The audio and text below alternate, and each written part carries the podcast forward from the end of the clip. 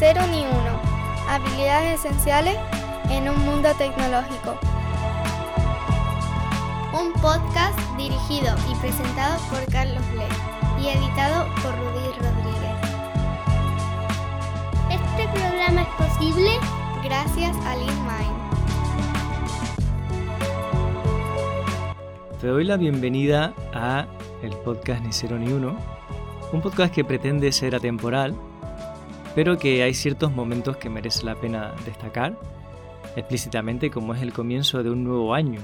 Yo estoy grabando esto el 2 de enero de 2024 y quiero aprovechar para agradecer a las personas que están escuchando el podcast. Dice Spotify que el 70% de la audiencia ha empezado a escucharlo en 2023. Dice que para 250 personas está en el top 10 de podcast escuchados. Para 33 personas es el top número 1, el, principal podcast que escuchan. Dice que el episodio 68 con Vanessa Díaz fue el más escuchado en el año pasado, en 2023. El más compartido fue el episodio 70 de cómo hacer una ponencia. Bueno, son números curiosos que no cambian la forma en que hago el podcast. Eh, los hago igualmente cuando puedo y cuando buenamente tengo ganas de hacerlo porque no es una cosa que haga de manera profesional. Por eso que no sale todo rigurosamente siempre un lunes o no sale siempre un sábado, estas cosas. Por eso que hay veces que sí consigue salir cada dos semanas, a veces no. Pero se trata de que sea divertido porque no hay otra cosa más que disfrutar haciendo el podcast, no hay ningún otro premio. Y de eso es lo que quería hablar hoy, que a principios de año muchas personas hacen una lista de propósitos de año nuevo, pero esa lista muchas veces viene desde el ego y no viene desde la genuina ilusión y, cariño por hacer esas tareas. ¿Qué me refiero con el ego? Pues viene de la expectativa de que cuando hagamos esas tareas eh, los demás nos valorarán más, nos reconocerán más, eh, o quizá tú misma o tú mismo, te darás un premio, una medalla por haber conseguido esa tarea, pero estás buscando el resultado, el éxito, el objetivo. No es algo que estés disfrutando por el camino. Y esta es una diferencia importante y una es una pista para darnos cuenta de cuando emprendemos desde el ego, buscando una palmadita en la espalda, un reconocimiento, buscando un éxito, y cuando hacemos las cosas porque nos apetece hacerlas. Y es que no sabemos si hay una meta o si vale la pena esa meta, pero lo único que tenemos es el camino. Esto es una frase que dice Dave Grohl, el líder de, de Foo Fighters, ex batería de Nirvana, y que me parece que está muy acertada. No sabemos si hay una meta o si esa meta vale tanto la pena. Por lo tanto, el camino debería ser de disfrutar, porque eso es lo real. Lo demás es una suposición sobre cómo podría ser el futuro. Cuando yo escribí mi primer libro, eh, me, senté a escribir eh, hacia 2008, mm, era sobre TDD y era el primer libro, iba a ser el primero sobre TDD en castellano porque Ken Beck me había dicho que podía traducir el suyo, pero su sello editorial me pedía un dinero que yo no tenía, por lo tanto no lo pude traducir. Y digo, bueno, vamos a escribir lo que buenamente pueda. Y el germen o el origen de sentarme a escribir ese libro era un altruismo genuino, unas ganas de compartir algo que había visto que era muy bueno y que poca gente sabía. Es como cuando te gusta algún producto y lo recomiendas, ¿no? Por ejemplo, los fanboys de, o fangirls de, de, Apple siempre te van a recomendar un iPhone, ¿no? O, te vas o que te compres un MacBook Pro. Porque es un producto que les gusta, no es porque se lleven una comisión, ¿verdad? No, ni siquiera esperan que luego eh, les des un premio por haberte comprado, simplemente es algo que les ha gustado y te recomiendan. Pues esa fue ese fue el inicio de escribir el libro. Sin embargo, al poco de estar escribiendo, me pareció que iba a ser algo muy bueno, que iba a tener mucho impacto. Y fue el ego el que se apoderó de la tarea de escribir el libro.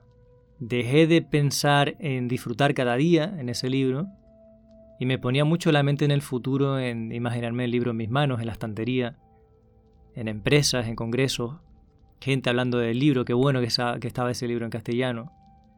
Y entonces como el presente dejó de importar, porque lo que importaba esa, era esa meta imaginaria, pues yo no disfruté del proceso de escribir el libro. Y la parte de revisión, donde los amigos y amigas me daban críticas para cambiarlo, se me hizo muy, muy, muy pesada, porque eso se interponía entre el momento en que yo viera ese libro en mis manos y estuviera la gente haciendo una buena crítica a ese libro. Por lo tanto, no disfruté nada del proceso de revisión del libro. De hecho, yo acabé aborreciéndolo. Tardé años en volverlo a abrir, el libro, después de que lo publiqué. Porque no quería saber nada del libro. Y cuando lo abrí, años después, me di cuenta de todo el ego que había metido en esas páginas del libro que buscaba reconocimiento. Y de todos los remates que no estaban bien. De toda esa parte de calidad que le faltaba al libro. Qué gran diferencia con respecto a Código Sostenible, que es el libro que me puse a escribir durante 2021. Es un libro que nace del deseo de, llevar años queriendo escribirlo y no encontrar el momento, de manera que cuando lo encontré y buscaba un hueco cada mañana para escribir, era un regalo.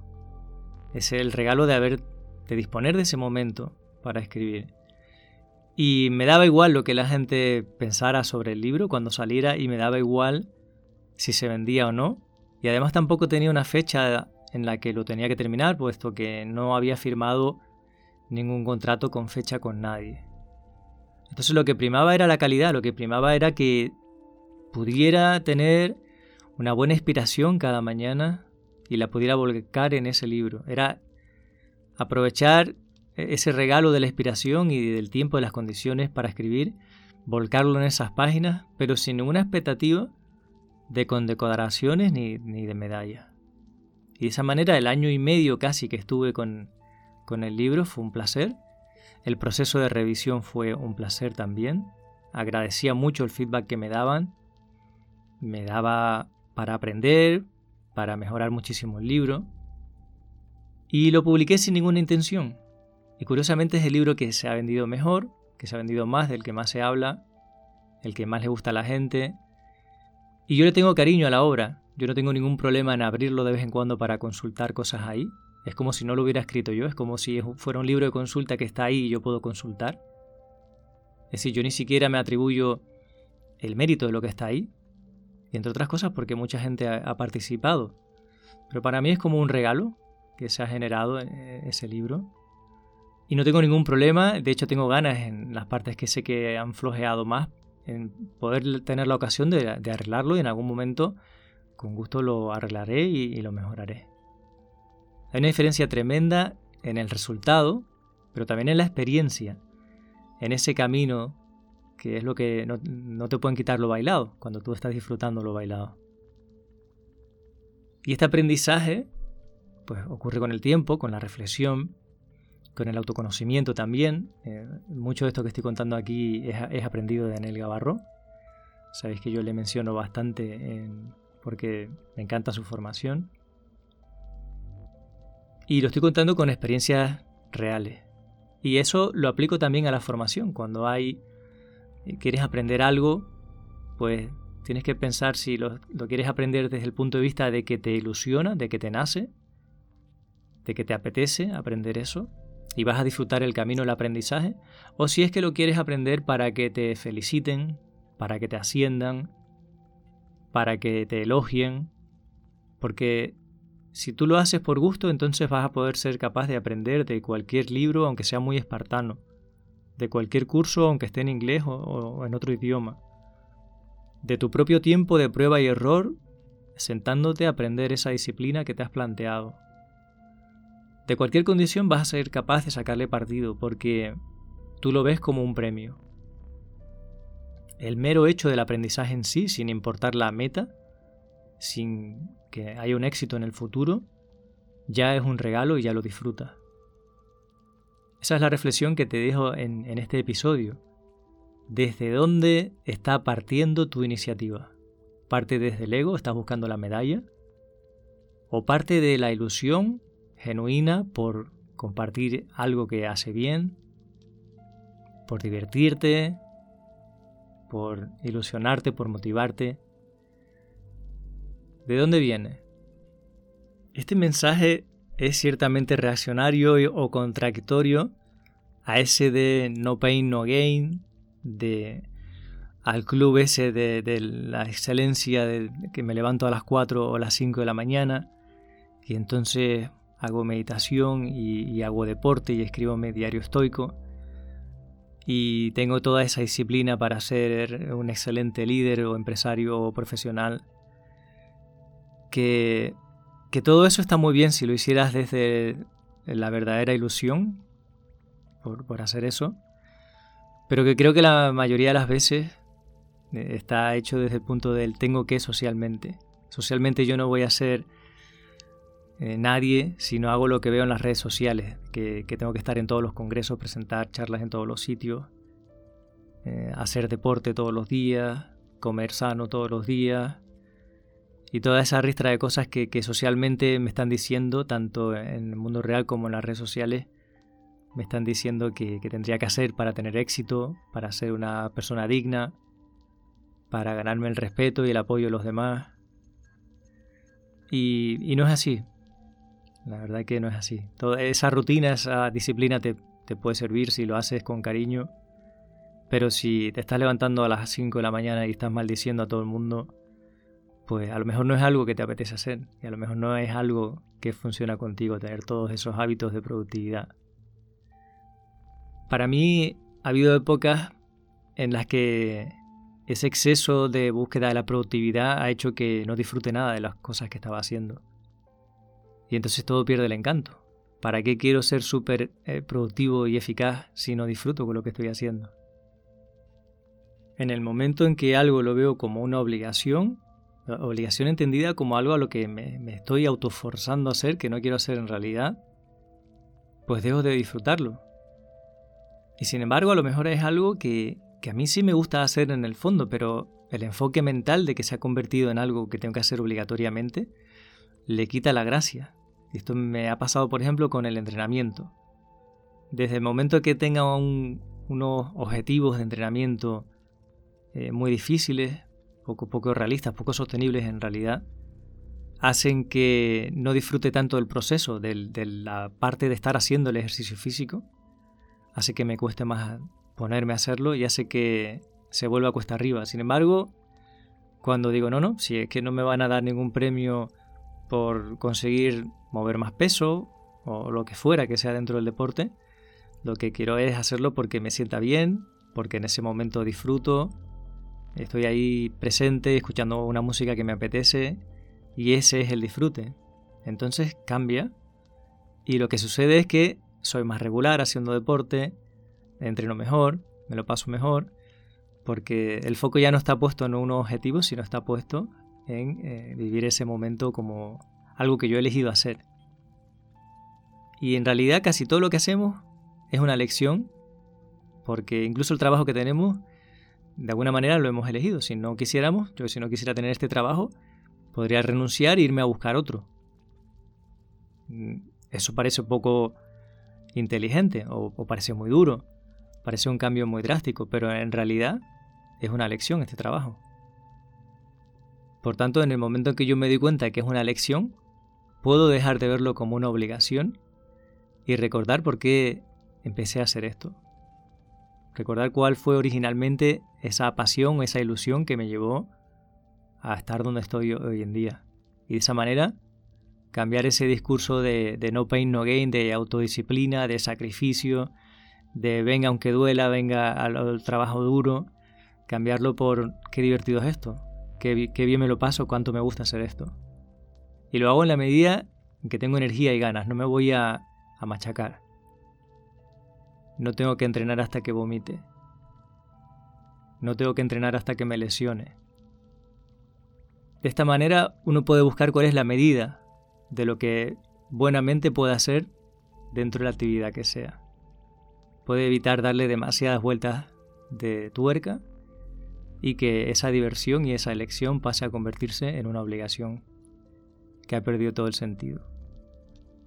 Cuando enfocas tus retos o tus tareas desde el ego, tu mente se va al pasado o se va al futuro. Mientras que cuando lo enfocas desde tu pasión natural, tu curiosidad y tus ganas de disfrutar de lo que estás haciendo, tu mente está en el presente. Creo que el concepto social de éxito está mal entendido Y es que éxito no es la medalla que consigues en el futuro, sino que éxito es conseguir disfrutar y estar presente en lo que está ocurriendo justamente ahora, en este momento de tu vida. La disciplina, la filosofía estoica, en la rutina deportiva, todo eso está muy bien cuando te permite disfrutar del día a día. Si te está machacando, pues quizá no lo estás entendiendo bien o no es el método que te funciona a ti o simplemente no merece la pena. Y hasta aquí este corto episodio que abre el 2024 y que probablemente se malentienda o genere dudas o comentarios. Podemos hablar de ello en futuros episodios. Si quieres, por favor, envíanos un email.